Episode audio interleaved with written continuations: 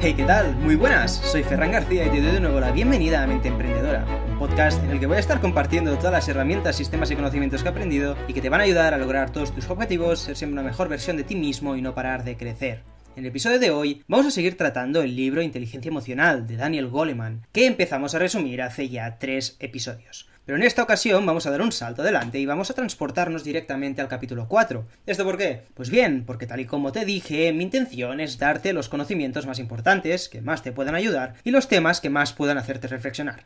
Este es un episodio en el que, tal y como dice el título de este episodio, se trata el conocernos a nosotros mismos, más concretamente el saber identificar y conocer nuestras emociones. Y que, del mismo modo que con la mayoría de los capítulos del libro, Daniel Goleman empieza con una historieta barra ejemplificación. Y dice así, según cuenta un viejo relato japonés, en cierta ocasión, un belicoso samurái desafió a un anciano maestro zen a que le explicara los conceptos de cielo e infierno, pero el monje replicó con desprecio, no eres más que un patán, y no puedo malgastar mi tiempo con tus tonterías. El samurái, herido en su honor, montó en cólera y desenvainando su espada, exclamó Tu impertinencia te costará la vida. Eso, replicó entonces el maestro, es el infierno. Conmovido por la exactitud de las palabras del maestro sobre la cólera que le estaba atenazando, el samurái se calmó, envainó la espada y se postró ante él agradecido. Y esto, concluyó entonces el maestro, eso es el cielo.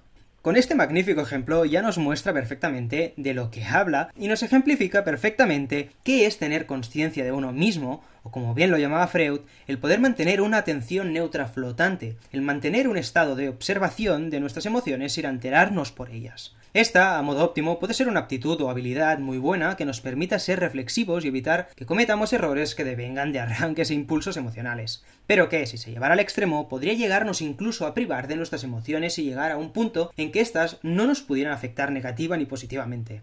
Según John Mayer, profesor de la Universidad de New Hampshire, el ser consciente de uno mismo significa ser conscientes de nuestros estados de ánimo y de los pensamientos que tenemos acerca de nuestros estados de ánimo, lo cual nos brinda la capacidad de no quedar atrapados en sentimientos negativos y poder liberarnos de ellos. Y clasifica a las personas según tres tipos. Uno, las personas conscientes de sí mismas, que controlan sus emociones y por consecuente pueden vivir mejores experiencias emocionales y más maduras. En segundo lugar, personas atrapadas en sus emociones, que suelen sentirse desbordadas y no pueden tomar el control de estas, y por último, las personas que aceptan resignadamente sus emociones, que son conscientes de sus emociones, pero que les cuesta cambiarlas y actuar al respecto. En la segunda parte del capítulo, Goleman nos habla de la intensidad en que distintas personas pueden vivir una misma emoción y para ello nos brinda otro ejemplo. Imagine por un momento que está volando entre Nueva York y San Francisco. El vuelo ha sido muy tranquilo, pero al aproximarse a las montañas rocosas se escucha la voz del piloto advirtiendo Señoras y caballeros, estamos a punto de atravesar una zona turbulencia atmosférica. Le rogamos que regresen a sus asientos y se abran los cinturones.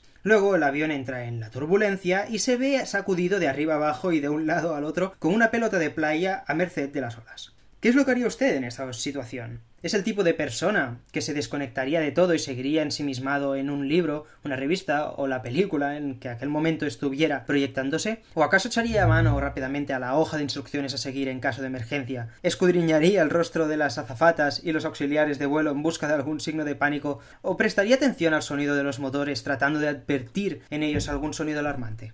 Pues bien, el que actúes de un modo u otro viene determinado por la intensidad con la que una persona vive las emociones y su tolerancia al estrés. Las que sienten y les afectan más las emociones viven una vida más rica y llena de emociones, lo cual tiene sus puntos positivos y otros negativos, como podría ser la falta de control ante estas. Por otro lado, los que no viven las emociones con tanta intensidad pueden actuar de modo más reflexivo, pero no viven tanto las emociones. Pero muchos de estos casos no son del todo así, sino que más bien, tal y como denominan los psicólogos a estos casos extremos de no sentir las emociones, son personas con alexitimia, que es tener sentimientos, pero ser incapaces de transmitirlos. Esto supone un problema ya que afecta directamente a la cualidad fundamental de la inteligencia emocional, el conocerse a uno mismo y ser capaz de identificar tus emociones, y esta es una cosa de la que no voy a dar ningún consejo básicamente porque no estoy cualificado ni sé lo suficiente al respecto, pero es algo que nos muestra la gran importancia de saber muchas cosas, muchos nombres de emociones y lo que ellas significan, porque de este modo podemos estar más capacitados para reflexionar sobre lo que nos sucede o incluso poder ayudar a otra persona. Así que recuerda, pon nombres a las emociones